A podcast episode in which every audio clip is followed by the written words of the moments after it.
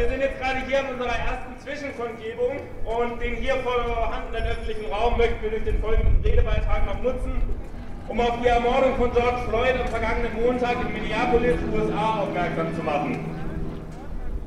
Am Montag, den 25. Mai, wurde George Floyd durch den Polizisten Derek M. Chauvin in Minneapolis brutal ermordet.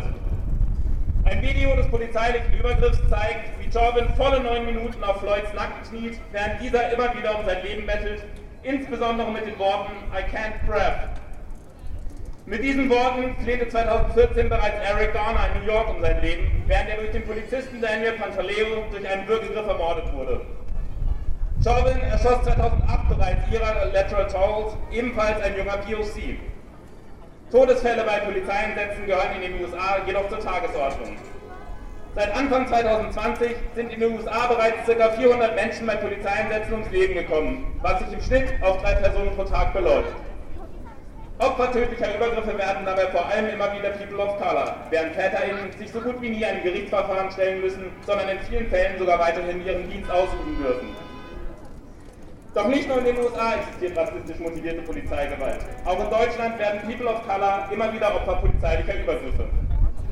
So verbrannte am 7. Januar 2005 der 36-jährige aus Sierra Leone stammende Uri Jallo in Polizeigewahrsam auf dem Polizeirevier Dessau.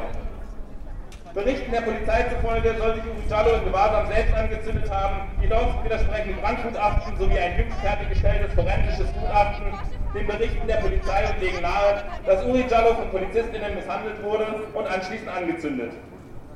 Dennoch wurde bisher lediglich ein einzelner Beteiligter zu einer Geldstrafe verurteilt.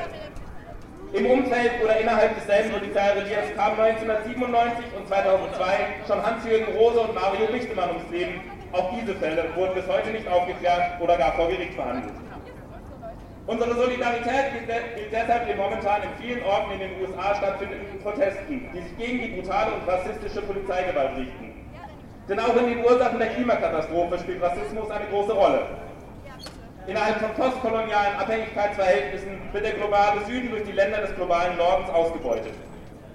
Die Ursprünge dieser Ausbeutungsverhältnisse sind dabei klar rassistischer Natur.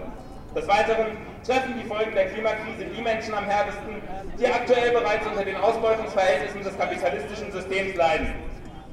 Kämpfe gegen jegliche Form von Unterdrückung sollten deshalb verbunden werden. Der Kampf gegen die Klimakrise bleibt antirassistisch, antifaschistisch, feministisch, antikolonial und antinational. Solidarität mit den Opfern rassistischer Polizeigewalt in den USA und mit den aktuell stattfindenden Protesten in Minneapolis und anderen Orten. Solidarität mit allen von Unterdrückung betroffenen Menschen und ihren Kämpfen für Befreiung weltweit. No justice, no peace.